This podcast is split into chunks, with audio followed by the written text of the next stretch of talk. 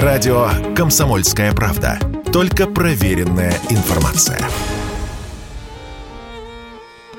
Перед сыном Санджива и Садханы Прасад из индийского Харидвара трудный выбор – зачать ребенка в течение ближайшего года, либо выплатить родителям 650 тысяч долларов, ведь те отчаялись ждать. Женился их отпрыск уже 6 лет назад, но заводить ребенка не спешит ни он сам, ни его жена, то есть невестка Санджива и Садханы. Коллеги, соседи, родня донимают старших просадов расспросами, когда же внуки? Ответить на это нечего. И тогда просады решили добиваться своего через индийский суд.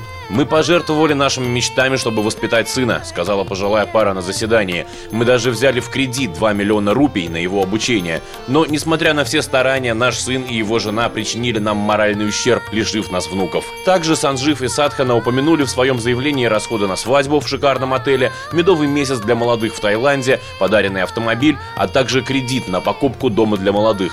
Экономить на семейном престиже в Индии не принято, но вложения в единственного сына и вовсе разорили просадов. При этом совсем безвозмездными эти траты не были. Инвестиция подразумевала дивиденды, и в первую очередь в виде внуков. Теперь у пожилой пары ни денег, ни малышей, чтобы понянчить. И даже сын с невесткой скрылись от них в другом городе и оборвали контакты. С помощью суда просады рассчитывают поправить свои дела и хотя бы отчасти компенсировать доставленные им душевные страдания. По словам адвоката истцов, это дело станет отражением истины об индийском обществе. Понять всю горечь, что испытывают просады старшие, можно, зная индийские традиции. Ребенок-сын для многих родителей Индостана предпочтительнее дочери, ведь его не надо обеспечивать приданым, он сохранит фамилию и останется дома. Из-за этого индийским врачам даже запретили сообщать молодым супругам пол будущего ребенка. Новость о девочке может стать веским поводом для аборта. Сын – это и удача, и надежда. Кроме того, индийцы не жалеют денег на свадьбы. Каждую отмечают по три дня и собирают сотни гостей, а детей обычно заводят в течение года-двух после брачной церемонии. В общем, не мудрено, что поведение своего бездетного сына пожилая пара из Харидвара восприняла как плевок в душу. Василий Кондрашов, Радио КП.